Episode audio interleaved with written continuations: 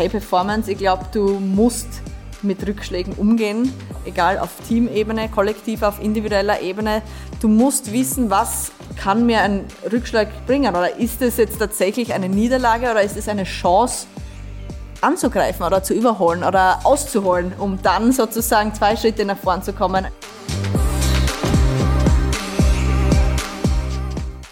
Herzlich willkommen im neuen Jahr 2023 zu einer neuen Ausgabe des Leaders 21 Leadership Podcasts.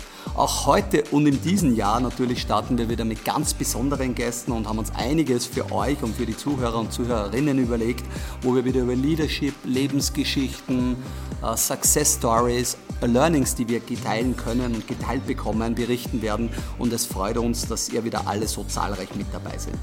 Heute habe ich einen ganz besonderen Gast. Ähm, ich habe hier stehen die Karriere in München, Arsenal und Tottenheim gemacht. Die Profis werden jetzt schon erkennen, es könnte um Fußball gehen.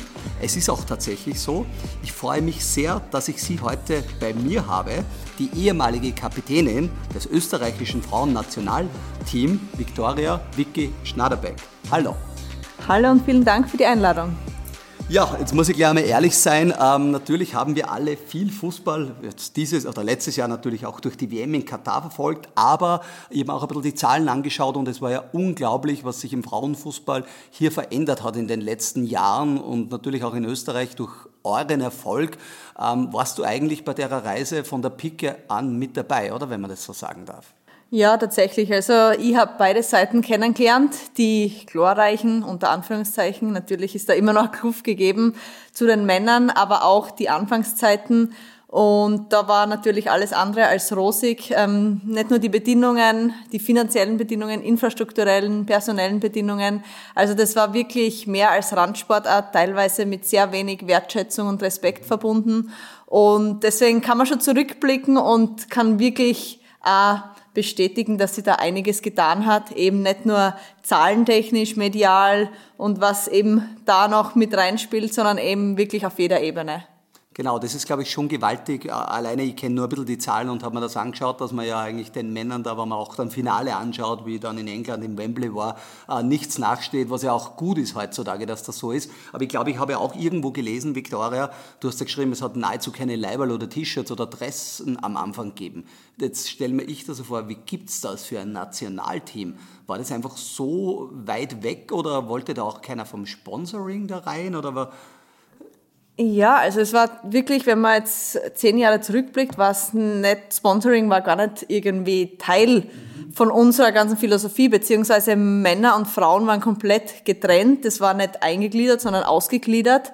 Ähm, und das war schon mal die Grundproblematik, dass die Sponsoren eigentlich uns gar nicht am Schirm gehabt haben und dementsprechend auch gar nicht für irgendwelche Aktivitäten oder Maßnahmen mit eingeplant haben das hat dann auch wirklich bedeutet, egal ob es jetzt ja Vereins, aber auch wirklich Verbandsebene war, das muss ich so ehrlich sagen, dass wir wirklich vor, vor 10, 15 Jahren noch eine Garnitur gehabt haben, ein, zwei Garnituren für einen ganzen Lehrgang und jeder, der sie ausrechnen kann, der halt weiß, dass ein Lehrgang vielleicht dann zehn Trainingseinheiten hat, dann geht sie das hinten geht und vorne nicht aus. Also wir haben dann halt unsere eigenen Mitteln ähm, versucht mit ja selbst zu waschen oder halt einfach mal ähm, doppelt zu tragen. Und mhm. das war natürlich unangenehm und zu dem Zeitpunkt hat man sich trotzdem eigentlich keine Gedanken gemacht, nicht viel hinterfragt, sondern es war eigentlich alles klar. Man hat das aus Leidenschaft, ja. Überzeugung gemacht und dann musste man den Weg gehen. Und ich glaube, so diese, diese Wahrnehmung und auch die Stimme haben ja wir mhm. erst durch unseren Erfolg bekommen, mhm. ähm, was extrem geholfen hat, auch auf gewisse Missstände aufmerksam zu machen.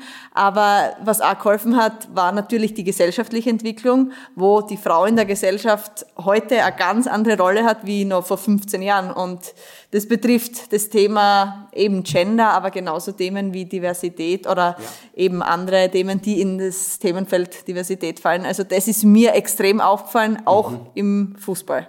Ja, über das werden wir natürlich speziell dann auch noch ein bisschen reden, auch was das Ganze im Business heißt und vor allem auch welche Analogien du da siehst. Jetzt möchte ich noch einmal äh, nach dem fulminanten Einstieg sozusagen gleich einmal ähm, mit, mit deiner Rolle da, die, über die wir später noch reden werden, ein bisschen über dein, deinen Werdegang sprechen. Also wie ist denn das losgegangen? Gab's die, erzähl uns ein bisschen, wo kommst du her? War die Leidenschaft für den Sport damals schon da? Und wir werden auch über die, wo du jetzt, wo du heute stehst, ähm, sprechen im Business. Was konntest du davon lernen? Aber fangen wir mal ganz vorne an. Äh, die kleine junge Vicky, war die dann mehr mit den Burschen beim Fußball unterwegs oder wie, wie gibt es die Leidenschaft in der Familie? Erzähl uns ein bisschen was davon. Ja, so war das tatsächlich. Also ich weiß, dass ich doch relativ polysportiv aufgewachsen bin. Also ich habe Ballett probiert, da bin ich gleich bei der ersten Session abgeholt worden. Also ja. das war nichts für mich. Wir sind viel Ski gefahren oder Skifahren gegangen, wir Schwimmkurse, aber wirklich die eine und große Leidenschaft und wirklich erste Liebe für mich war der Fußball. Und das war ganz klar. Das war natürlich sicher bedingt durch mein soziales Umfeld. Also damals in der ersten, zweiten Volksschule haben die Klassenkameraden ähm, zumeist eben die Burschen haben gesagt, komm Vicky, komm mit ins Training und ja, das war eigentlich genau diese Motivation zu sagen, okay, ich möchte mit meinen Freunden da was gemeinsam machen, Fußball spielen und habe dann natürlich relativ schnell erkannt, dass ich schon ein gewisses Talent hat, mhm. habe und ja, in dem, wo man gut ist, in der Regel bleibt man auch gern mal hängen fühlt man sich und wohl. fühlt man sich mhm. wohl und ich habe mich auch sehr wohl gefühlt in, in dem Setting, sozialen Setting, weil ich war zwar das einzige Mädchen, was ja. aber in meinem eigenen Verein nie ein Thema war. Ganz im Gegenteil, das war immer total auf mhm. Augenhöhe und da hat es keinen Unterschied gegeben. Deswegen war das Diversität sehr gut gelebt. Aber ähm, bin dann erst durch spätere Schritte und ich glaube auch durch andere Mannschaften und Gegenspieler immer wieder darauf aufmerksam gemacht worden, dass ich anders bin. Und wurde ja natürlich immer wieder vor Situationen gestellt, die schon unangenehm waren, vor allem als kleines Mädchen, mhm. wo Allein. man einfach nur dazugehören will. Naja, ist, da sind einige Punkte jetzt drin, die ich spannend finde, ne? weil ich glaube immer so, dass das richtig sagt, wenn man irgendwo eine Leidenschaft, dann ist man, tut man das gerne. Das mhm. ist immer der Punkt eins. Wenn man dann noch gut ist da drinnen, dann will man sich verbessern wahrscheinlich. Du hast dir dann, ich weiß jetzt nicht, ob das so war oder so, aber es ist ja dann oft so, dass ein bisschen die Burschen ein bisschen stärker sind und körperlich einen Muskeln oder so ein bisschen überlegen sind, vielleicht auch durchsetzen müssen oder so. Und war das für dich, also du hast gesagt, der Verein hat das gut unterstützt, dann auch die Kameraden damals wahrscheinlich schon und auch deine Eltern und so, war das für alle okay, weil ich kenne das nur so aus meiner Zeit, wo ich da gespielt habe. Viele Dinge waren halt vielleicht noch nicht so akzeptiert mhm. oder so. Das hat es ja bei uns irgendwie nicht gegeben. Aber waren da alle voll hinter dir und du wolltest das unbedingt oder was war so der, der, Trigger dafür, dass das auch weitergegangen ist? Ja, absolut. Also ich glaube, der entscheidende Punkt oder Person war sicher ich selbst. Mhm. Also ich habe wirklich von Anfang an diesen Traum gehabt vom Profifußball, wobei okay. ich ja nicht einmal eigentlich ein Gefühl oder wirklich, mir war, ich war mir dessen nicht bewusst, was es bedeutet, Profifußballer ja. zu sein, zumal ich ja gar nicht gewusst habe, dass es Profifußballerinnen gibt zu dem Zeitpunkt. Aber ich habe gedacht, ich habe Burschen gesehen, die haben das äh, zu ihrem Beruf gemacht, warum kann ich das nicht machen? Das mhm. war meine ganz naive Denkweise. Meine Eltern haben mich da komplett unterstützt, also die haben da keinen Unterschied gemacht. Mein Bruder, der nur ein Jahr jünger ist, der hat auch mit mir für viele Jahre im gleichen Verein gespielt. Also für uns war das einfach das Hobby und ähm, das wurde dann unterstützt. Mhm. Ähm, und natürlich ist es dann schwieriger geworden. Ich glaube eher, wo es keine Möglichkeiten gegeben hat. Ähm, von der Leistung her konnte ich eigentlich bis im Alter von 15 Jahren, wo ich ja offiziell noch spielen durfte bei den Burschen, auch mithalten. Das okay, war ja. natürlich mit sehr viel Durchhalte- und Durchsetzungsvermögen ähm, verbunden. Das äh, ist absolut richtig. Und es war nicht immer einfach. Es war äh, oftmals der schwere Weg, muss ich auch dazu sagen. Aber es war einer, den ich trotzdem auch nochmal gehen würde, wenn äh, die Situation die wäre, wie sie damals eben war. Und würdest du meinen, ähm, der schwere Weg hat dich damals oder hat dich geprägt zu der Person, die du heute bist, ähm, dass dir das auch geholfen hat, äh, im Sinne schon im so jungen Alter trotzdem äh, sie da durchsetzen zu müssen, sozusagen die einzige am Platz zu sein, was ja wahrscheinlich ganz viel so der Fall war als einziges Mädel äh, in der Zeit ähm, und dich trotzdem da durchzubeißen, dass dir das eigentlich auch stärker, ähm, ich weiß gar nicht, wie ich sagen soll, aber so, ähm, auf der einen Seite will man sich durchsetzen, auf der anderen Seite auch, ich kann das allein schaffen, ich bin stark sozusagen. Ja, absolut. Also ich muss schon dazu sagen, jetzt in der Retroperspektive sprechend, dass es einfach ist zu sagen, es hat mich stärker gemacht, weil das mhm. stimmt, aber ich glaube, es wäre auch zu einfach zu sagen oder würde nicht stimmen, wenn das für alle anwendbar wäre oder ist, weil es natürlich unterschiedliche Typen gibt und ich glaube, ich bin von meinem Naturell schon sehr aushaltend mhm. und ich scheue mir auch nicht, den schweren Weg zu gehen, aber man muss aber bedenken, dass es da viel andere Mädels gegeben hat und die ja kennengelernt habe, die vielleicht genauso Vorurteile erlebt haben, die genauso unfair behandelt worden sind und mit auf die mit dem Finger gezeigt wurden wurde und die haben vielleicht einfach nicht dieses dicke Fell besessen, was auch absolut äh, okay und normal ist. Ähm, und die haben es vielleicht dann nicht geschafft. Deswegen ähm, hat es mich definitiv zu der Person gemacht, die ich bin und hat mir geholfen, aber ist trotzdem was, was ich jetzt keinem wünschen würde, gerade in einem mhm. Alter, wo dann Pubertät dazukommt, wo dann sehr viel passiert. Da sind dann natürlich ganz spannende Dynamiken auch mit reinkommen und ähm, wahrscheinlich würde man das heutzutage unter der Kategorie Mobbing einordnen, aber da waren auch eben Kommentare auf meinen Körper bezogen, die eben alles andere als lustig ja. für mich waren. Und die man quasi ausblenden und muss. Und, die man ausblenden muss und das ist bei mir gut gegangen, aber ich weiß schon auch, dass es genauso anders laufen hätte genau, können. Genau, und andere Gegenden hat, wo das nicht funktioniert. Genau. Also unglaublich. Und du hast ja dann gesagt, jetzt hast du gesagt, bis 15 hast du mit den Burschen gespielt, das war dann auch noch erlaubt sozusagen. Ähm, und dann steht ja ein bisschen, so was ich gelesen habe, auf Eigeninitiative, du wolltest zum FC Bayern München. Du hast damals schon Bilder vom Lothar Matthäus, von Stefan Effenberg, Roy Mackay, ich glaube die Nummer 7 mhm. war das damals, wenn ich mich richtig genau. erinnere, hängen gehabt und so und hast gesagt, da will ich hin. Jetzt muss man schon Respekt abzollen, weil ganz viele Menschen ähm, wissen wahrscheinlich mit dem Alter eigentlich noch nicht, wo ich hin will. Jetzt kann man sagen, vielleicht ist es im Fußballerleben ein bisschen einfacher, weil da sagt man, man hat seinen Lieblingsverein als Kind schon und Bayern ist jetzt nicht ganz so weit weg von Österreich. Aber wie bist du das angegangen? Das ist jetzt nämlich schon interessant und da können wir, glaube ich, alle was lernen davon. Also Vielleicht muss man ein bisschen weiter hinten anfangen. Es war dann eigentlich immer schrittweise. Am Anfang hat es Spaß gemacht. Dann habe ich gemerkt, ich war gut und dann war für mich der logische Schritt, du willst noch besser werden. Also mhm. die Motivation war bis zu dem letzten Tag meiner Karriere, ähm, ich möchte besser werden. Ich möchte auf dem Niveau, wo ich bin, nicht stehen bleiben. Also mhm. das war der Grundantrieb. Und ob das dann am Anfang des Leistungs Zentrum war, im nächsten Schritt das Leistungsausbildungszentrum. Es war schon regional, dann schon in der GAK-Akademie, also wirklich ähm, Bundesliga-Vereine der Burschen. Da waren ich mit der Karina Wenninger, aktuell ja auch noch Nationalspielerin, waren wir bei den Burschen dabei. Und dann war der nächste Schritt, was jetzt? Da war ich in der österreichischen Bundesliga und ich habe gemerkt, ich bin ganz oben, ich gehöre zu den Besten und jetzt kann es nicht nur zu Ende sein. Ja. Und das war für mich der logische Schritt, ich muss ins Ausland. Und ähm, Bayern München war deswegen interessant, weil ich gewusst habe, es gibt schon Österreicherinnen, die dort spielen. Und da kommt der entscheidende Punkt rein oder spielt da mit. Ähm, ich habe die bei einer National, beim Nationalmannschaftsspiel gesehen.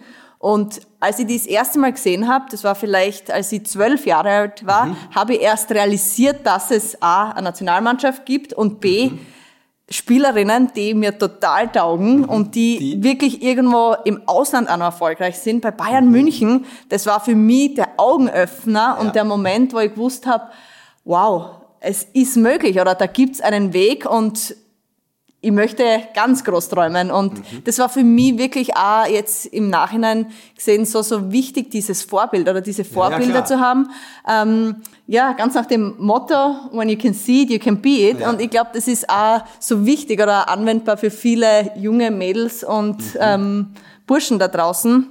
Deswegen, ja, war das einfach dann dieses Gefühl, ich will besser werden. Deswegen, ähm, es muss weitergehen. Muss es weitergehen. Und also ich finde ja irrsinnig stark, dass du gesagt hast, also jetzt das Spaß gut, besser, ich stehe an, es muss weitergehen. Vorbilder, da gibt's wen. Und äh, auch Ausland, alles, da steckt ja ganz, ganz viel dahinter. Ähm, mit wem hast du das besprochen? Hast du das deiner Mama, deinem Papa erzählt? Hast du das deinen Kameraden damals erzählen können? Haben Leute das verstanden sozusagen? Äh, oder haben da manche gesagt, so, die Wiki ist ein bisschen verrückt oder übergeschnappt oder das ist zu groß, weil in Österreich sind wir nicht nur dafür bekannt, dass wir sehr groß denken und international und die Besten so werden. Ist das akzeptiert worden? Wurdest du da unterstützt oder sagst du, ich war stur genug im positiven Sinne, damit ich das durchgezogen habe? Na, würde ich nicht sagen stur genug, aber der Wunsch und der Traum war groß mhm. genug. Und natürlich haben meine Eltern davon gewusst und mhm ich glaube, schweren Herzens haben sie mich dann auch gehen lassen. Man muss sich ja vorstellen, mit 16, da war ich halt einfach, ich war definitiv noch ein Mädchen, ich war noch keine Frau und habe nicht ja. noch gewusst, was das Leben eigentlich so für einen bereithalten kann. Ähm, aber sie haben auch, glaube ich, gespürt und gemerkt, dass das der große Traum ist und wollten mir dann auch keine wegenden äh, keine Steine in den Weg legen, so. Und ähm, besprochen habe ich das wahrscheinlich viel mit mir und vielleicht mhm. auch noch mit der Karina, weil mit der bin ich damals zusammen auch nach München gegangen. Ah, ja. Und da ist wahrscheinlich auch zusammen dann dieser, dieser Traum, dieser Wunsch, dieses große Ziel entstanden. Aber man muss sich halt trotzdem bewusst sein, auch wenn das ein Teamsport ist, man ist dann trotzdem Einzelkämpfer am Ende des Tages und du hast deine einzelnen und eigenen Probleme und bist auch für deine eigene Karriere verantwortlich. Deswegen die Verantwortung tragst Immer noch du. Du selber, ne? auch mhm. in dem jungen Alter.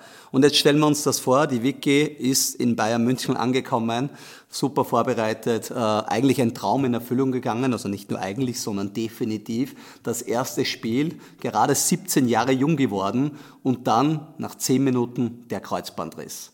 Eine doch relativ schlimme Verletzung, vor allem für einen Fußballer, für eine Fußballerin äh, nimm uns mit in die Momente, auch wenn sie nicht schön waren. Was, mhm. was ist da so passiert, weil ich ein bisschen über das gelesen mhm. habe? Ja, es war wirklich ähm, der klassische Fall von 100 auf 0 und man muss, oder man muss sich das so vorstellen, ich habe damals eben erstmalig es in den Kader der ersten Mannschaft geschafft. Ich habe in den ersten sechs Monaten in der zweiten Mannschaft mhm. und in der Jugend noch gespielt und bin dann für die Wintervorbereitung hochgezogen worden und dann ist dieses Saison-Highlight angestanden, Pokal-Halbfinale gegen Frankfurt, den großen Favoriten, vor ausverkauftem Haus. Äh, man hat Zuschauer, ähm, sagt man, äh, den Ausbau gemacht. Also es war mhm, wirklich erweitert, quasi. erweitert ähm, Freunde, Familie, alle aus Österreich waren da. Es war wirklich so dieses, dieser Tag, wo du da gedacht hast, boah, es ist wirklich perfekt und dann hat mich die Trainerin noch in die Startelf gewählt. Also das war wirklich so der Moment, wo du, wo ich gefühlt habe, ich war auf Wolke 7 und vielleicht war das auch das Problem, dass die Emotionen wahrscheinlich, ich weiß nicht wo und wie, ja, ja, ja. Äh, gespielt und verrückt gespielt haben. Aber es war wirklich nach nur ein paar Minuten, als ich in einem Laufduell mir das Kreuzband gerissen habe. Und das klingt jetzt so einfach, aber ich kann mir an diese Momente noch erinnern, weil ich bin da zu Boden gegangen und habe gemerkt, irgendwas passt, passt nicht. Und Kreuzbandriss habe ich nicht mal gewusst, was das ist damals. Ähm, das Gefühl konnte ich nicht einordnen und dann weiß ich auch noch, ähm, die Physiotherapeuten und Ärzte sind damals am Spielfeldrand mit mir gewesen und haben getestet und ich habe irgendwie gewusst, eigentlich darf ich nicht spielen, aber für mich immer das Gefühl, das kann jetzt doch nicht schon vorbei sein. Also bin dann tatsächlich nochmal am Spielfeld reingegangen und bin wie so ferngesteuert herumgelaufen. Mhm. Also wirklich, das war ein Gefühl von, ich weiß nicht Trance wie überhaupt, halt, ja. in Trance, ja. Mhm. Also es wäre das irgendwie in, von oben herab in der Vogelperspektive, aber nicht aus meinem Körper raus. Und es hat dann auch nicht lang gedauert. Ich bin dann zum Kopfball rauf, bin gelandet und diese Schmerzen, die ich da gespürt habe, das war unglaublich. Und ja, ich glaube, ähm, spätestens dann habe ich mir alles im Knie wirklich kaputt gemacht. Also es war von Kreuzband, Innenband, Innenmeniskus, Außenmeniskus. Es waren alle Bänder gerissen und ähm, ich weiß es auch noch. Ähm, das war irgendwie so der absolute Tiefpunkt. Man muss sich das ja vorstellen, man ist dann wie im Film, man wird abgetragen, abtransportiert, irgendwie diese, diese Stille im Stadion und dann der lange Weg ins Krankenhaus, Ostermontag, wo in der Regel ja irgendwie nicht viel los ist auf den Straßen. Jedenfalls bin ich da im Arztzimmer angekommen und der Arzt ähm, sagt einer 17-jährigen jungen Mädel, die gerade ihr Debüt gefeiert hat, genau, ihren Traum lebt. Ihren Traum lebt. Ähm, es tut mir sehr leid, Frau Schnaderbeck, aber das mit der Profikarriere wird nichts mehr.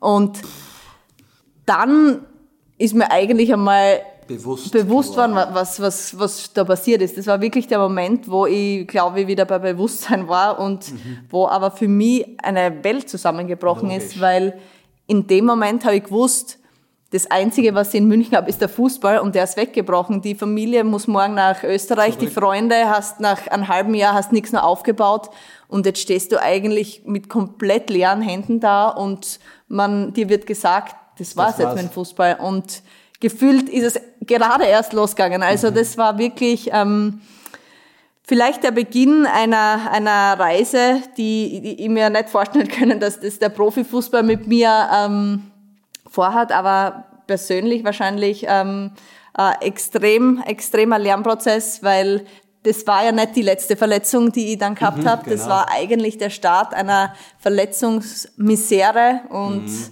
Einer Schwachstelle, die in meinem rechten Knie leider einfach über meine Karriere immer weg gehabt habe. Aber ja, ein nicht einfacher Start. Ein nicht einfacher Start. Jetzt wollen wir nicht schon Happy End äh, vorwegnehmen, aber nachdem, äh, nachdem du dann auch zweimal die deutsche Meisterschaft feiern durftest, einen DFB-Pokal, heißt es ja, die Vicky ist zurückgekommen.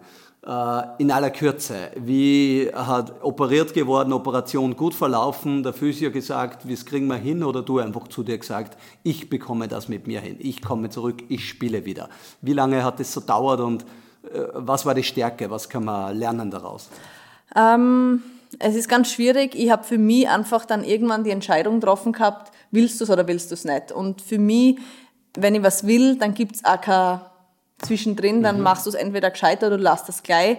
Und dann hat es auch für mich bedeutet, dass ich wirklich fünf Stunden in der Reha war. Ich war am Vormittag bis zwölf, eins in der Schule, bin dann zwei Stunden in die Nachhilfe. Das war Teil des Integrations... Ähm, Plans der Schule, weil das bayerische Schulsystem ja ganz, ganz oder viel schwieriger war als das österreichische. Ähm, und dann bin ich irgendwann um neun heimgekommen und am nächsten Tag ging es weiter. Und letztendlich, wenn ich jetzt zurückschaue, denke ich mir, oh mein Gott, was habe ich mir da anderen? genau, und wie hast du das geschafft? Wie ist das gegangen? Aber letztendlich ist es deswegen gegangen, weil ich es einfach gemacht habe. Und manchmal muss man es einfach nur tun. Manchmal musst du den Tag angehen und einfach zu Ende gehen lassen und wissen, dass bessere Zeiten kommen. Und irgendwie habe ich dieses Grundvertrauen gehabt, dass es sich lohnen wird. Und dieses, dieser innere Instinkt oder dieses Gefühl, das ich mir, in mir gehabt habe, ich glaube, auf das habe ich sehr stark vertraut und ich habe gewusst, wenn ich alles gebe, wenn ich mein Bestes reinlege, dann ist bisher immer noch der Plan für mich aufgegangen und auf das habe ich irgendwie vertrauen können und darauf habe ich im Laufe meiner, meiner folgenden Jahre immer noch vertraut und der Plan ist aufgegangen. Ich habe mein Comeback gefeiert, aber wirklich leider nur ein Jahr später, also ein Jahr darauf, wieder einen Kreuzbandriss gehabt. Ähm, Selber Fuß? selber Fuß, selbes Knie. Also es war eine wirklich äh, schwierige Zeit. Das war wirklich dort, wo ich schon mit dem Gedanken gespielt habe, es, es wird wahrscheinlich nicht weitergehen. Und spätestens dort ist für mich der Gedanke oder das Bewusstsein ganz stark gewachsen, wo ich gesagt habe, ich brauche und muss ein Standbein haben. Da habe ich natürlich gerade mein Abitur fertig Okay, gemacht, also spannend. Matura, Mhm. aber ich Ja. habe in sehr jungen Jahren wurde ich eigentlich schon gezwungen, ähm, parallel zu denken und nicht zu, nicht zu meinen, Plan A funktioniert nicht, weil für mich war immer der Plan A Priorität und der Fußball, aber ich musste, ich war, ich musste mich vorbereiten, ich wollte nicht leer dastehen und das war irgendwie also im Laufe meiner Karriere immer wieder hat sie durchgezogen Ja. und die Erfolge sind tatsächlich gekommen. Also es ist eh ein Wahnsinn, aber der erste Erfolg gerade 2012 nach bereits drei Operationen ähm, mit nur 21 Jahren. Das war der DFB-Pokal und das war unglaublich. Wenn du da 90 Minuten am Platz stehst vor 30.000 Zuschauer, die Eltern sind ähm, im Stadion, die, die, die ganzen Freunde, und die schauen dir ins Gesicht und die wissen ganz genau, was, was da hinter dir steckt oder was, ähm, was für Weg hinter dir liegt. Und ähm, das war einfach so das Gefühl, es hat sie in jeder Hinsicht gelohnt und es ist der Plan genauso aufgegangen. Ja. Und das, Trotz der Rückschläge und ja, trotz der Rückschläge Wahnsinn. und Ich da, ja, muss ja kurz einwerfen, ähm, ich habe ja schon ein paar Podcasts machen dürfen, aber ich glaube, ich habe jetzt schon vier oder fünf Mal Gänsehaut gehabt, wenn du so erzählst. Da zeigt auch wieder der Sport, der Fußball, welche Emotionen das Thema noch einmal mehr mitnimmt. Das, glaube ich, dürfen wir da und dort im Business gar nicht so erleben, zumindest in den jungen Jahren da. So noch nicht, aber es ist unglaublich inspirierend, wenn du das erzählst. Und schon auch ein, ein so ein Takeaway, wo du gesagt hast, ja, ein Plan B habe ich eigentlich nicht, der Plan A muss funktionieren, aber von der wirtschaftlichen Seite, ich baue mir was nebenbei auf ähm, und ich komme immer wieder zurück, egal wie hart das ist. Also das ist schon einmal, also Hut ab und wirklich auch meinen größten Respekt davor. Danke. Und dann ging es ja noch weiter. Ne? Du hast dann irgendwie, ich glaube, sieben Jahre, wenn ich es so richtig im Kopf habe, warst du bei den Bayern und oder ja in, insgesamt sogar elf, aber Ah, das elf, war dann, ja. Mhm. ähm, ja, unter Vertrag bin ich offiziell nur sieben Jahre gestanden, das ist ein anderes Thema, aber genau, elf Jahre in Summe Ja. und ja. Und, und dann hast du entschlossen, jetzt noch einmal einen trotz, trotzdem krassen Step zu gehen, weil ich sage mal, die Familie ist so in der Nähe, unter Anführungszeichen. Man hat wahrscheinlich Kontakt zu Österreich gehalten. Man baut sich in elf Jahre auch Freunde, ähm, äh, alles rundherum auf und dann ging es aber weiter auf die Insel. Mhm. Wie kam das denn? Ich muss sagen, es war wirklich, ähm, die Tatsache war so, dass ich voll in der Komfortzone war. Ich habe dann schon drei Titel gehabt mit den zwei Meisterschaften an DFB-Pokal. Ich habe meine ganz klare Rolle gehabt. Ich habe mein Standing gehabt. Ich hab, das war wie meine zweite Heimat. Ähm, ich habe Freunde gehabt im und außerhalb des Fußballs und habe dann aber trotzdem gemerkt, ich war 27, wenn ich nochmal eine neue Herausforderung will, sportlich, aber vor allem auch persönlich, muss ich jetzt einen Schritt gehen. Und ich habe da wieder sehr stark auf mein Gefühl vertraut, mhm. auf den Instinkt mhm. in mir, der mir gesagt hat, so ein bisschen ist dieses Feuer in mir verloren gegangen. Also ich habe mich fast ein bisschen ausruhen können. Genau, und das hat gepasst und es ist irgendwie so dahingegangen, aber das war nie mein Anspruch. Mein Anspruch und mein, mein Prinzip, das für mich immer gegolten hat, war 100 Prozent und sogar eins noch drauf. Und wenn 99 Prozent am Ende des Tages rauskommen, war ich enttäuscht. Dann bin ich im Bett gelegen und war nicht zufrieden mit mir, weil ich genau gewusst habe, das ist nicht der Anspruch, den ich habe an mich ja. selber. Und da habe ich auch dann gewusst, ich muss was ändern und ähm, muss da auch darauf reagieren. Ich muss dazu sagen, dass ein Angebot von Arsenal bereits im Sommer davor ähm, vorgelegen ist. Das ist dann nicht zustande gekommen. Ähm, und äh, dadurch ist aber dann schon der Vorkontakt ja, ja, mit Arsenal, da, der war schon da und äh, da hat schon gewusst, okay, in England hat sie in dem Moment auch sehr viel getan. Also mhm.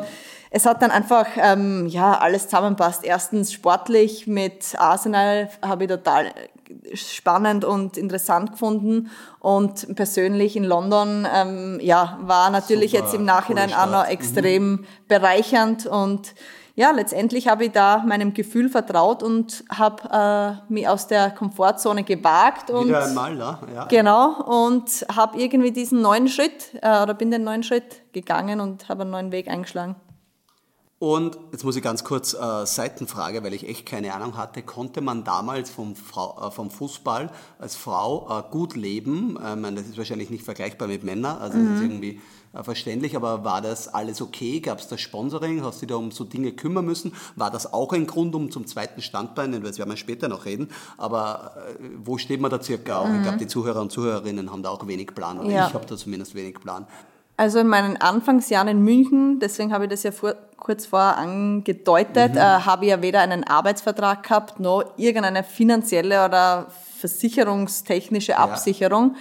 Und äh, das heißt, da war es ein bisschen über ein, 200 Euro, ähm, war alles Elternunterstützung und ähm, viel, viel sparen, wirklich äh, schauen, wie man irgendwie über die Runden kommt, was ja. eine super Lebensschule war und auch genauso gut war.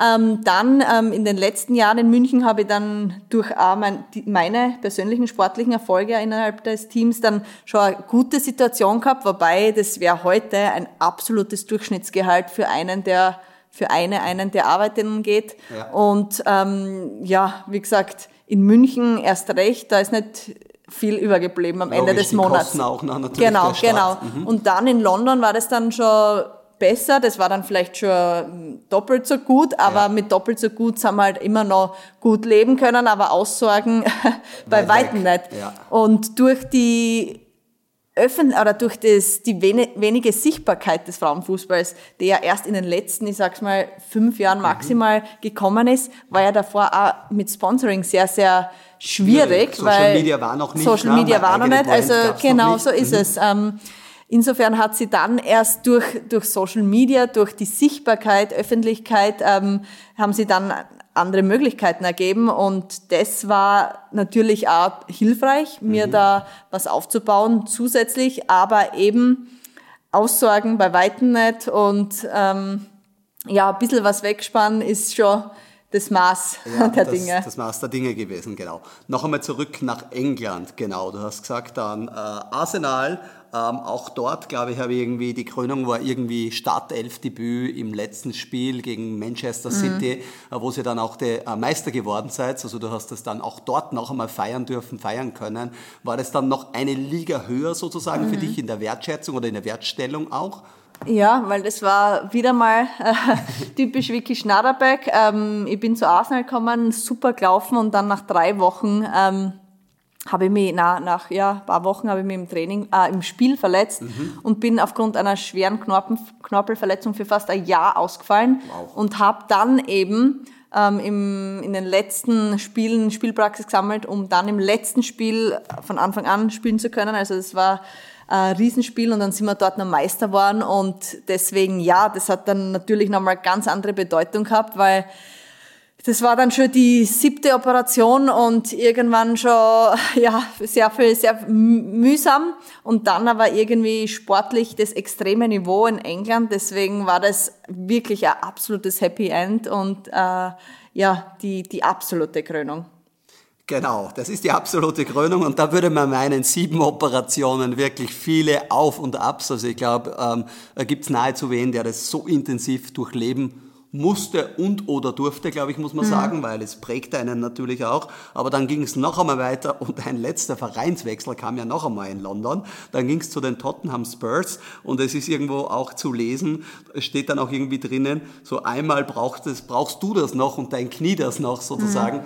Ähm, war das dann so, just because oder uh, why? Mhm, ich meine, ich muss das wirklich äh, unter den Fußball wirklich kennen. Die werden dann denken, okay, von Arsenal zu Tottenham, das macht nicht ganz Sinn. Da ist eine gewisse Rivalität gegeben. Mhm. Aber ich habe da komplett Emotionen ausgeklammert und auch gewisse Rivalitäten und Fanbedürfnisse. Ähm, ja. ähm, ich habe wirklich auf meine sportliche Situation geschaut und der, die Situation war folgende. Im Sommer 2022 ist die EM angestanden. Ich bin von einer Verletzung gekommen und das war wirklich die letzte, es war dann die achte OP, um da abzuschließen im Verletzungswahnsinn.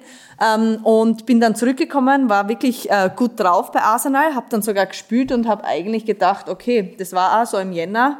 Ähm, das, das, ich werde jetzt wieder meine Chance kriegen, bis mir dann der Trainer gesagt hat, er baut auf zwei Spielerinnen, es komme was wolle und mhm. ähm, da war dann erstmal für mich relativ, das war zwar hart zu hören, vor allem weil man, wenn man Sportler ist und weiß, ähm, man hat keine Chance mit Leistung zu überzeugen, die ja. Entscheidung ist gefallen, das war für mich einerseits schwer zum Akzeptieren, aber ich habe das auch okay gefunden, wenn man mir das ehrlich sagt, weil damit konnte ich was anfangen und habe dann eben ganz wirklich ähm, pragmatisch gedacht, habe meinen Berater angerufen und gesagt, wenn es was gibt, ich bin offen für eine für einen Wechsel oder zumindest eine Ausleihe. Das war mir dann mhm. egal, wie die Konstellation ist. Und bestmöglich, wenn ich England nicht verlassen muss oder London, Umkreis London, wäre es natürlich ein Traum.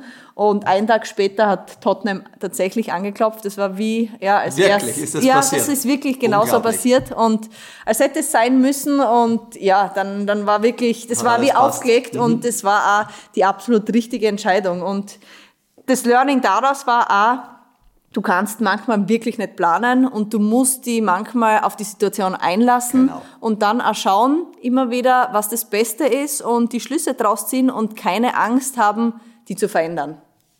Das ist, glaube ich, eine sehr, sehr schöne Aussage, keine Angst, dich zu verändern. Ich glaube auch im heutigen Arbeitsleben, Umfeld, in dem wir sind, in dieser schnelllebigen Welt, äh, wir müssen Opportunities, Chancen nutzen, erkennen, ähm, Dinge machen und ähm, einfach schnell handeln auch und richtig handeln. Moment, es gibt ein frisches Glas Wasser. Wir reden so viel, dass wir da Nachschub. Dankeschön. müssen. Sehr gerne, bitte. Und dort ging dann quasi auch ähm, die Karriere ähm, äh, zu Ende, aber so möchte ich gleich den Schluss rüber. Wir müssen natürlich als Österreicher patriotisch auch noch einmal über das Nationalteam reden, weil da habt ihr eigentlich auch Unglaubliches geleistet. Also Dinge, die wahrscheinlich irgendwie keiner für möglich gehalten hätte, so mhm. zumindest war das so meine Wahrnehmung und so hat sie sich ausgelesen. Es steht auch ähm, irgendwie, es geht über den Sport hinaus.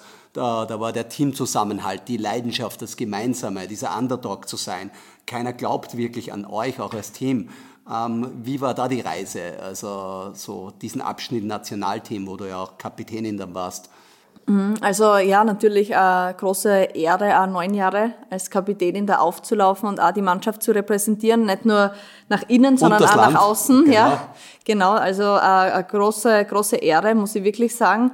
Ähm, aber die Reise war natürlich eine ganz besondere, weil ich ja auch vorher schon erwähnt hatte, dass die Beginne oder die Anfangszeiten alles andere als cool für uns waren mhm. und die und oder man uns in jeder Form unterschätzt hat, aber was wir immer von Anfang an, von Tag eins ähm, bis zum Schluss eigentlich immer hatten. Das war ein extremer Spirit und eine extreme, ähm, eine extreme Einheit und vor allem ein extremes Selbstverständnis, dass wir alles schaffen können, wenn wir zusammenhalten und wenn wir mhm. bei uns bleiben. Und ich glaube, das war extrem wichtig, dass wir bewusst und gekonnt und ja, wahrscheinlich auch fast schon ignorant ähm, jede ja, Bemerkung von den Medien oder jeglicher Druck von mhm. den Medien oder externer Druck, dass wir den ausgeblendet haben, weil wir gesagt haben, am Anfang hat sie auch keiner interessiert und jetzt da ist jetzt es. wissen es alle. Genau, ändert sich auch nichts dran und ich glaube, das war dann auch vielleicht für uns und für unsere Teamkultur so wichtig, weil wir uns nicht verändert haben. Für uns sind diese Werte, diese Prinzipien sind die gleichen geblieben. Mhm.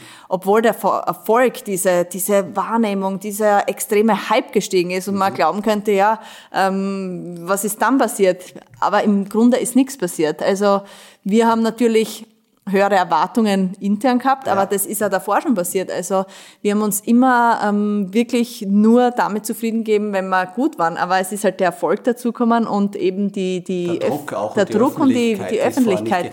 Und wenn also, ich dich als Kap Entschuldigung fürs ja. Unterbrechen hier, wenn ich dich hier jetzt als Kapitänin fragen darf, was hast du gemacht? Wie hast du geführt? Wie hast du, ich möchte ein bisschen die Analogie ins Unternehmertum rüberbringen, mhm. der CEO oder ähm, die CEO von der Firma muss ja auch der Druck ist da von draußen, wir müssen Leistung bringen, wir sind vielleicht, wenn man sie als Einzelindividuen vielleicht nicht so gut wie die gegnerische Mannschaft oder haben die Mittel mhm. nicht und, und, und. Was waren deine Tricks oder die Tipps oder das Menschliche oder warum hat es funktioniert? Mhm. Also dieser Team Spirit, der Schlüssel, den habe ich schon einmal rausgenommen. Mhm. Aber so ein bisschen, gib uns da ein bisschen was mit. Ja, also ich glaube, für mich persönlich war mir ganz wichtig, ganz nach dem Motto Lead by Example mhm. zu führen, also wirklich voranzugehen in jeglicher Hinsicht, also am Platz, ähm, wirklich die extra Schichten, ob es dann im, im Kraftbereich war, ob es die Regeneration war, zu machen, aber auch außerhalb, sie wirklich bewusst für Dinge einzusetzen, die halt einfach mal, ja, die extra Meile mhm. benötigt. Und ich glaube, da auch zu zeigen, ähm, diese Standards hochzusetzen, mhm nicht weniger von mir selber, aber auch von den anderen zu verlangen, das war, glaube ich, was, was mir sehr wichtig war und ähm, was ich ja versucht habe vorzuleben. Ich glaube, das ist das eine. Das andere ist, und du hast das angesprochen, das Team. Und ich glaube, äh, wir haben wirklich eine ganz, ganz spezielle Teamkultur kreiert. Und da hat es ja viele verschiedene Rollen gegeben. Und die Kapitänsrolle war nur eine. Aber ich glaube schon auch, dass ich da einen gewissen Beitrag leisten konnte, was ähm, das Teamgefüge betrifft. Und zwar war mir immer sehr, sehr wichtig, ähm, vor allem die ins Boot zu holen, wo ich wusste, dass die es schwierig haben. Das waren meistens die, die entweder neu, jung waren, mhm. die sie irgendwie nicht noch integriert gefühlt haben. Das waren die, die nicht gespielt haben, weil mhm. du fühlst die automatisch dann irgendwie äh, ein bisschen ja, außen vor. Und ähm, das waren auch diejenigen, die einfach vielleicht eine schlechte Phase, eine schlechte Form gehabt Leben, haben. Ne? Da und da auch wirklich die ins Boot zu holen, das da war für mich wichtig, und, mir mal zu denen zuzusetzen beim Essen, die vielleicht mal nach dem Training ähm, ranzuholen oder auch mal ein bisschen Feedback zu geben oder Komplimente. Also was für mich oft eine, eine kleine Geste war, ja, war für die oftmals eine große, große Sache, weil ja, Dinge wie boah, heute hast du wirklich mega trainiert. Das hat die so viel Auftrieb gegeben und, und mhm. das hat natürlich ähm, in der Vielzahl der, der, der vielleicht Kleinigkeiten trotzdem dann einen, einen großen Unterschied ausgemacht. Ja. Und das war mein Zugang, also auch immer wirklich ähm, die Schwächeren unter Anführungszeichen ins Boot zu holen.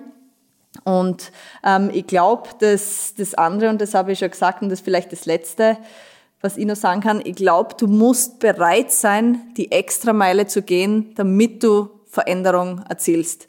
Mhm. Und ja, ich glaube, das kann man so stehen lassen, aber es ist wirklich auf viele das Bereiche anzuwenden genau. und nicht nur sportlich, ich glaube auch gesellschaftlich ist da viel passiert und auch das war mir wichtig. Und auch da waren gewisse Kämpfe, gewisse Extrameilen notwendig, mhm. um, um vielleicht ein bisschen eine Veränderung zu erzielen. Gib uns ein Beispiel.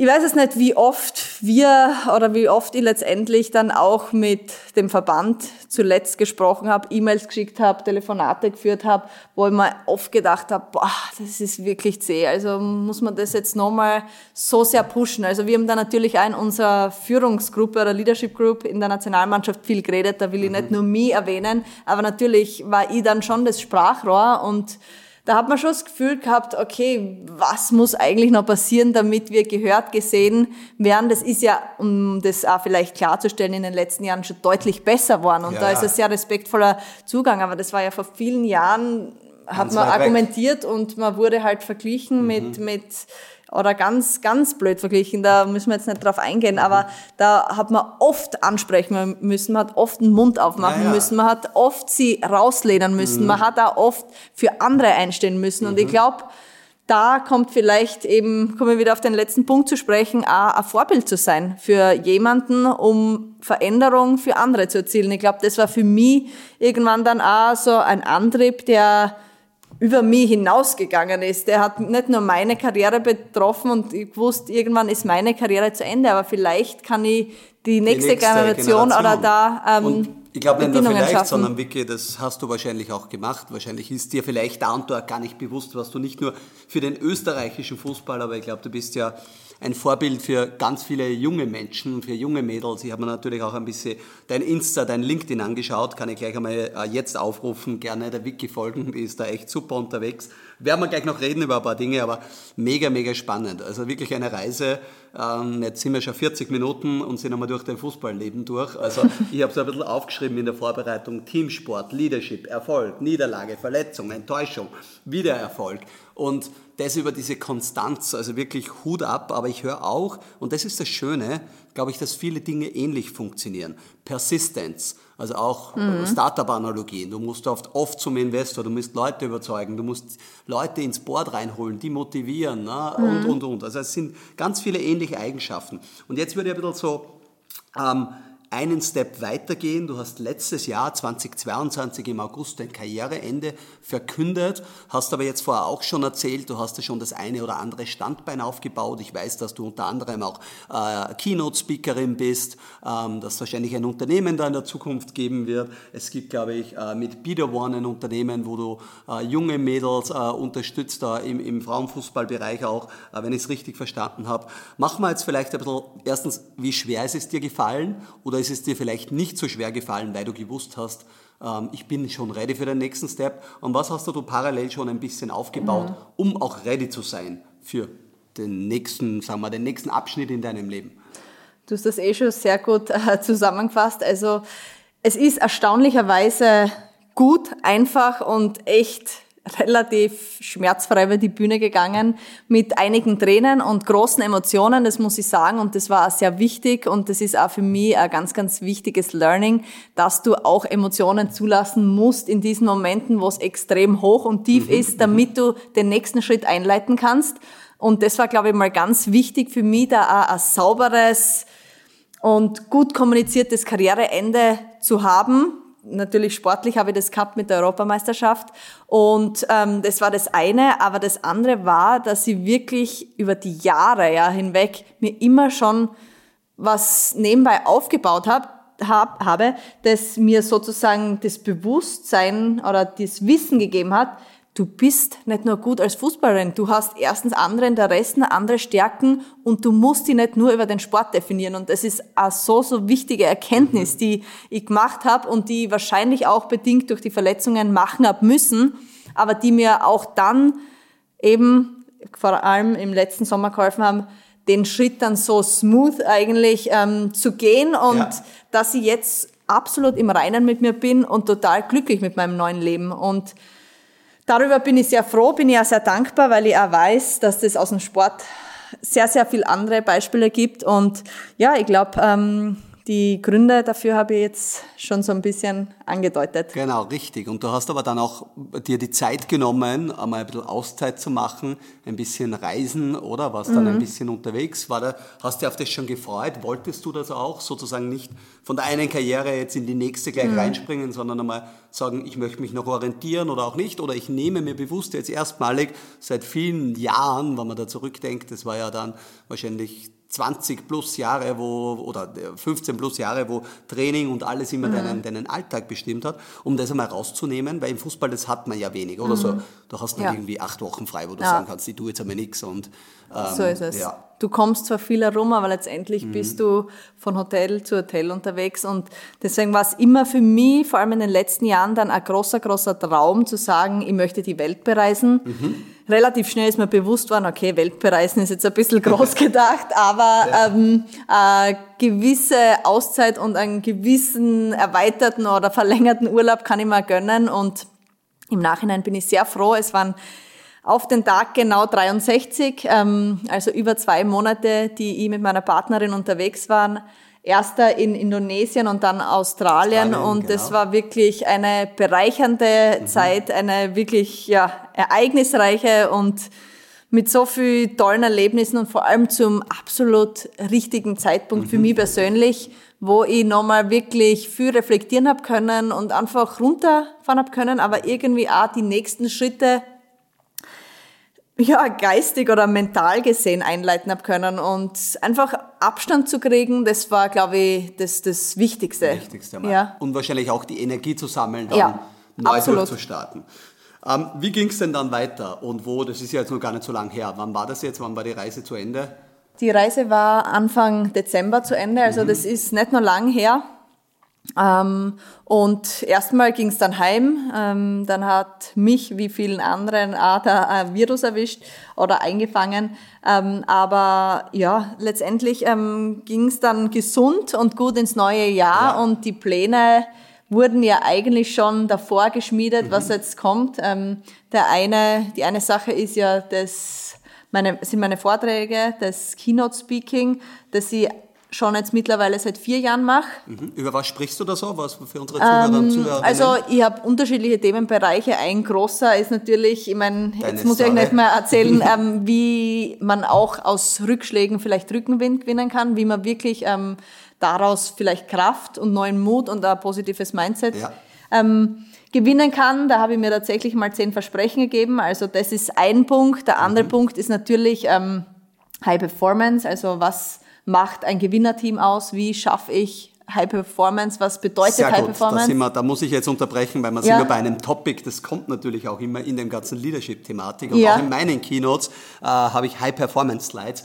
Wie genau, was braucht ein Team für High Performance? Wie definierst du High Performance? Nimm uns da ein bisschen mit auf die Reise äh, aus deiner Brille gesehen. Ja, also ich glaube, das Erste ist schon mal ganz wichtig, wenn man über High Performance spricht oder Erfolg generell, dass ja Erfolg sehr individuell ist und ähm, man sich generell mal die Frage stellen muss, was für einen selber Erfolg bedeutet. Das mhm. habe ich auch irgendwann dann im Laufe meiner Karriere umdefiniert und komplett ähm, missinterpretiert für lange Zeit und habe mit einem neuen Ansatz eben ganz andere Zugänge entwickelt. Das ist einmal so die erste Frage, wie definiere, mhm. definiere ich Erfolg, meinen Erfolg?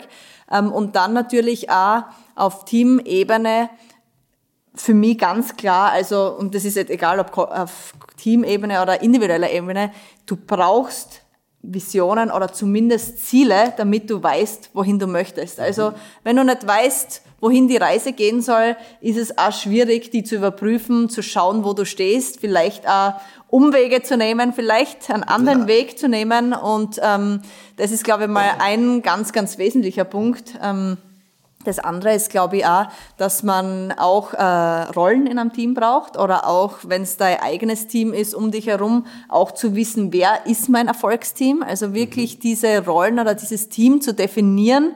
Ähm, das ist das andere und äh, natürlich High Performance. Ich glaube, du musst mit Rückschlägen umgehen, egal auf Teamebene, kollektiv, auf individueller Ebene.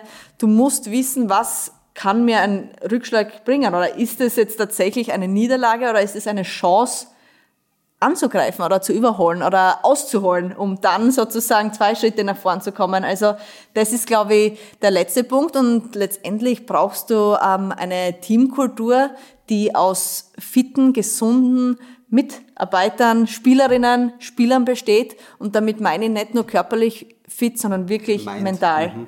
Ähm, das habe ich wirklich ähm, so oft erlebt. Du brauchst Individualität, du musst auf deine Leute eingehen können, du musst auch wissen, was wer braucht, zu welchem Zeitpunkt. Was ist ähm, zumutbar? Was ist zumutbar und dass manchmal, dass es auch okay ist, wenn es mal nicht okay läuft und dass es auch okay ist, wenn man sie rausnimmt. Und mhm.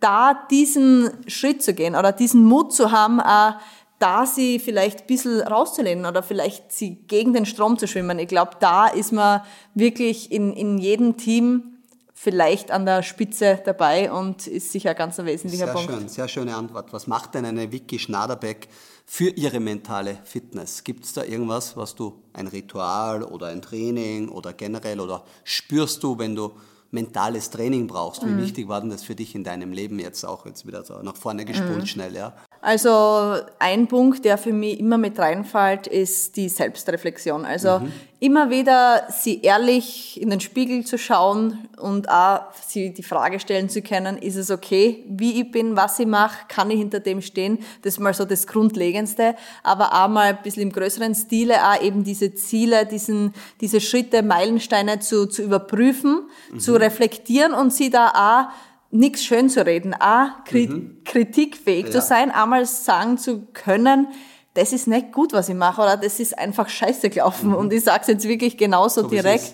Ähm, und manchmal kann man da oder muss man auch professionelle Hilfe einholen. Und ich habe Gott sei Dank schon sehr früh ähm, den Mehrwert einer Psychologin ähm, erfahren, einer Sportpsychologin in dem Fall mit mir, aber das ist ja manchmal auch über den Sport hinausgegangen und da kann ich nur an alle, die jetzt da hören und vielleicht glauben ähm, oder mithören und die glauben, dass Psychologen nur für kranke Menschen oder Psychos ist. Ich sage es jetzt unter Anführungszeichen, weil das ist ja oft das, was man vorgesagt wird, das ist absolut falsch und der oder diejenige, der erkannt hat, dass eine Psychologin, ein Coach, ein Mentor vielleicht auch den nächsten Schritt einleiten kann, der ist, glaube ich, am richtigen Weg. Genau, das kann ich nur unterstreichen und auch, ich habe es schon einige Male erwähnt, ich habe glaube ich auch 2013 oder 2014 an, äh, begonnen, äh, mit einer Psychologin zu ihr zu gehen. Sie hat dann gemeint, es war mehr Coaching, was wir gemacht waren, es war aber auch ganz egal, es hat mir einfach enorm viel geholfen.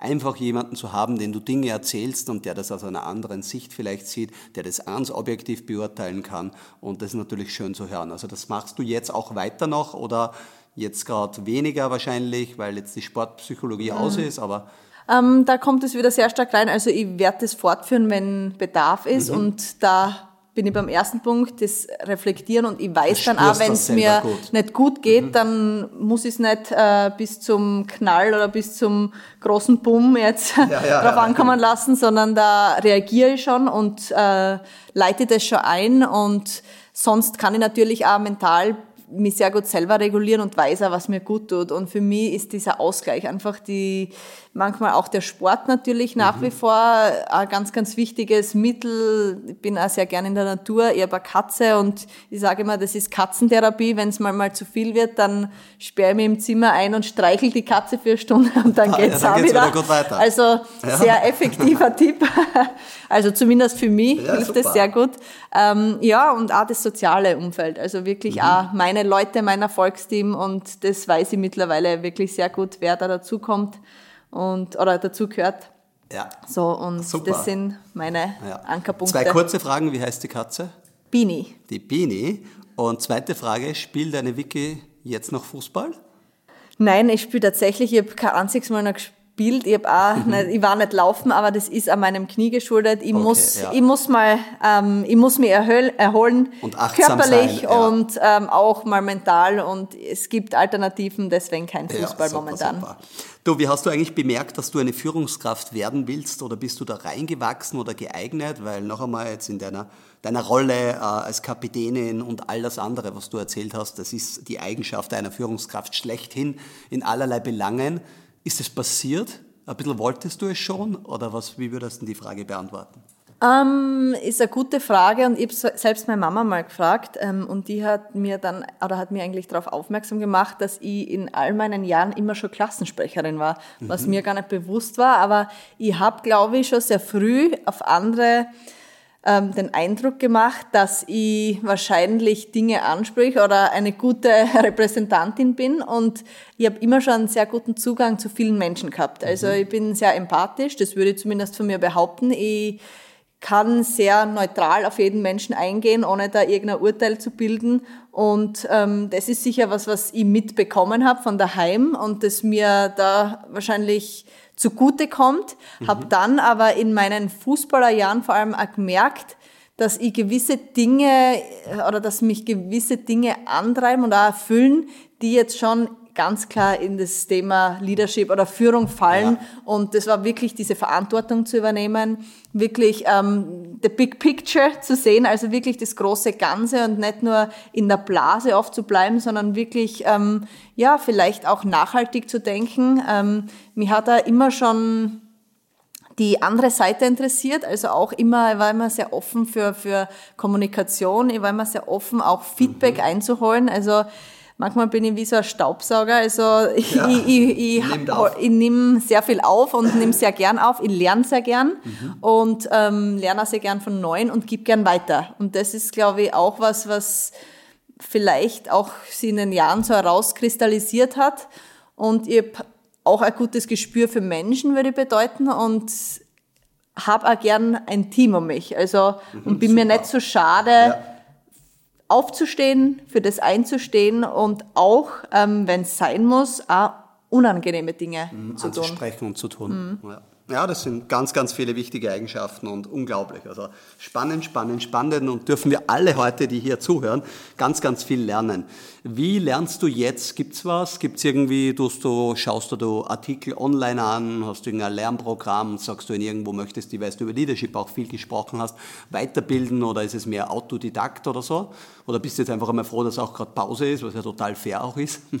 Ähm, es ist eine gute Mischung. Also ich versuche mich bewusst in den Medien generell nicht zu viel aufzuhalten. Natürlich ist es Teil meines Jobs, aber ich glaube auch politisch gesehen, sie gar nicht zu viel beeinflussen zu lassen. Ich liest dann lieber ein Buch oder höre mir da einen Podcast an, lass mich von Menschen, von ihren Geschichten beeinflussen. Mhm. Das ist, gibt mir auch persönlich noch viel mehr. Also ähm, Geschichten zu hören, ähm, Einblicke zu bekommen. Das finde ich total ein, zwei spannend. Podcasts, die, du empfehlen kannst oder was hörst ich du? Ich habe einen meiner Lieblingspodcasts, der ist zwar auf Englisch, aber für alle sicher sehr, sehr spannend, die dafür eine Affinität haben. Und zwar heißt der The Happy Place und da mhm. geht's sehr stark auch, manchmal harte Themen, es gibt immer äh, ist ein Gespräch. Mhm. Ähm, und zwar geht's da sehr stark um mentale Gesundheit, es geht sehr stark um um ja das Klassi die klassischen Anxiety, wie geht man auch mit mit mhm. diesen ja mit psychischen mit schwierigen Druck. Situationen um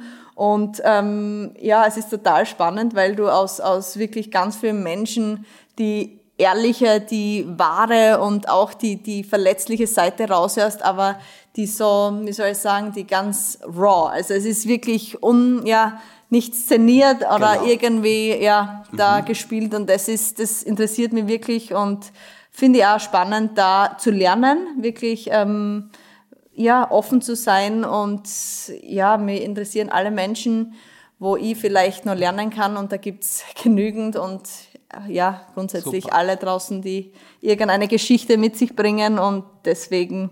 Deswegen der Happy Place einmal rein. Der Happy Place. Genau, sehr gut. Bevor wir jetzt zu den abschließenden Fragen kommen, Vicky, ähm, vielleicht noch ein bisschen der Ausblick. Wo geht die Reise hin bei dir? Was wird es werden?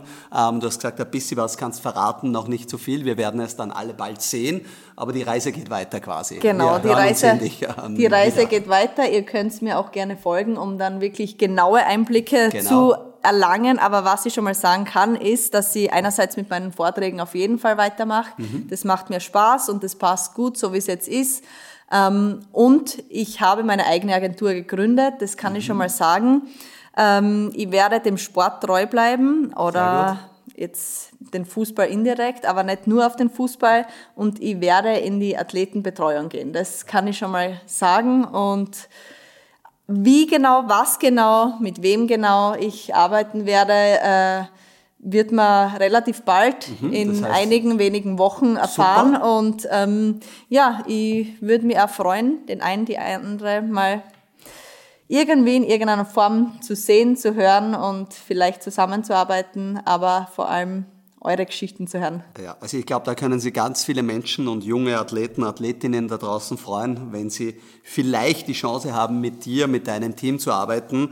Also wie gesagt, ähm, der Vicky gerne auf Insta, LinkedIn folgen und dann wird es in wenigen Wochen, werden wir alle erfahren, wo die Reise dann genau hingeht. Auf alle Fälle schon einmal alles Gute dafür. Und jetzt haben wir am Schluss, wie immer in diesem Podcast und äh, liebe Zuhörer und Zuhörerinnen, ihr kennt das schon, noch ein paar Fragen, wo wir noch ein paar Dinge mitnehmen jetzt und lernen dürfen. Äh, die erste Frage, gibt es Bücher, Vicky, die, du, die dein Leben verändert haben oder die du gerne verschenkst, wo du sagst, das war so diese eins, zwei, die finde ich extrem stark oder haben mich geprägt? Also es gibt tatsächlich eins, das mich sehr stark geprägt, ähm, nachhaltig beeinflusst hat und das ich ja sehr gern verschenke. Das ist von Henry Fraser. Das ist ein Engländer, der hat sich aufgrund eines privaten Unfalls, ist leider querschnittsgelähmt jetzt da, ist ein äh, Künstler mittlerweile sogar mhm. Und hat total spannende Ansätze, wie er es geschafft hat, sie wieder sozusagen wirklich zurück ins Leben zu kämpfen. Total inspirierend. Ich kenne ihn persönlich und ähm, ja, super Typ. Also das kann ich jedem empfehlen, der einfach so ein paar vielleicht Hilfestellungen auch im alltäglichen Leben braucht und ist, glaube ich, zwar nur auf Englisch, aber für jeden einfach zu lesen, der jetzt einigermaßen okay mit Englisch. Mit Englisch ist. Super, danke. Nehmen wir mit. Ähm, gibt es einen Kauf unter 100 Euro oder in der Gegend von 100 Euro in den letzten zwölf Monaten, der dich irgendwo äh, dein Leben positiv beeinflusst haben? Das kann ein Gadget sein, das kann aber auch nur ein gutes Essen gewesen sein, das kann irgendwas, wo du sagst, das hm. fällt mir so ein oder so, das war cool, dass ich mir das geleistet habe.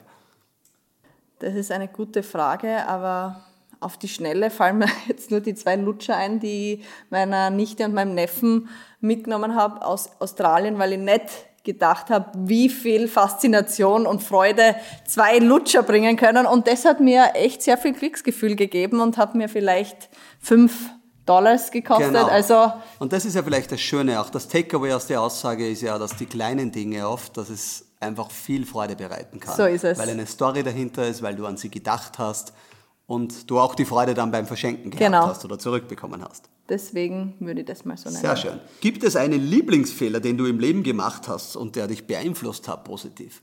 Einen Lieblingsfehler? Ich glaube, ich habe wahrscheinlich ähm, einen Fehler gemacht, ja, dass ich sehr früh, ja, ein Fehler, das ist vielleicht äh, schwer gesehen, aber oder ich habe damals, als ich zu Bayern München gegangen bin, keine, keine Versicherung abgeschlossen mhm. gehabt und bin dann eigentlich komplett durchgefallen mit meinem Knie.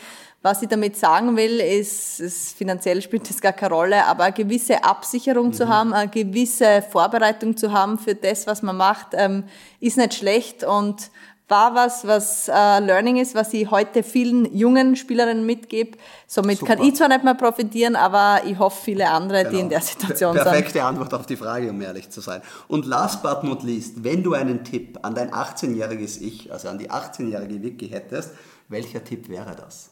Ich glaube, das wären zwei Tipps. Ähm, erstens, sei stolz auf die Person, die du bist und verstell die für keine Person die dir nicht wichtig ist und oder eigentlich für niemanden und sei dir dessen bewusst, dass manchmal die harten, die schweren Wege wirklich die schönsten sein können.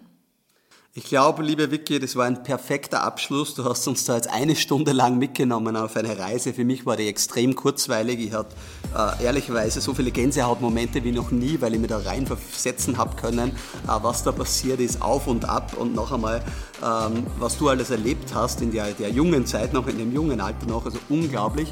Danke, eine Rieseninspiration. Ähm, du hast auch über Dinge gesprochen, also für die Zuhörer, Zuhörerinnen in, unseren, in unseren Leaders 21 ähm, Skill-Modell, wo die Kompetenzen drin sind. Da haben wir zum Beispiel Awareness, also die Achtsamkeit drinnen. Wir haben Kommunikation drinnen. Wir haben drinnen über Ziele zu reden, zu denken. Also du hast ganz viele Dinge intuitiv oder aus deiner Erfahrung angesprochen. Also gerne auch alle an leaders21.com schauen, sich das anschauen. Da findet ihr euch wieder. Als kleines Geschenk wirst du auch den Zugang zu unserer Plattform bekommen, zu unserer Lernplattform, wo du so mit 30, 45 Minuten dich wöchentlich weiterbilden kannst und dir macht ja das Spaß, das bekommst du im Nachgang von uns. Ich darf noch einmal Danke sagen und es geht natürlich wieder weiter, dann schon im nächsten Monat, aber jetzt ähm, freuen wir uns, dass ihr dabei wart und äh, Happy New Year im Nachgang und vielen Dank, Vicky. Danke dir.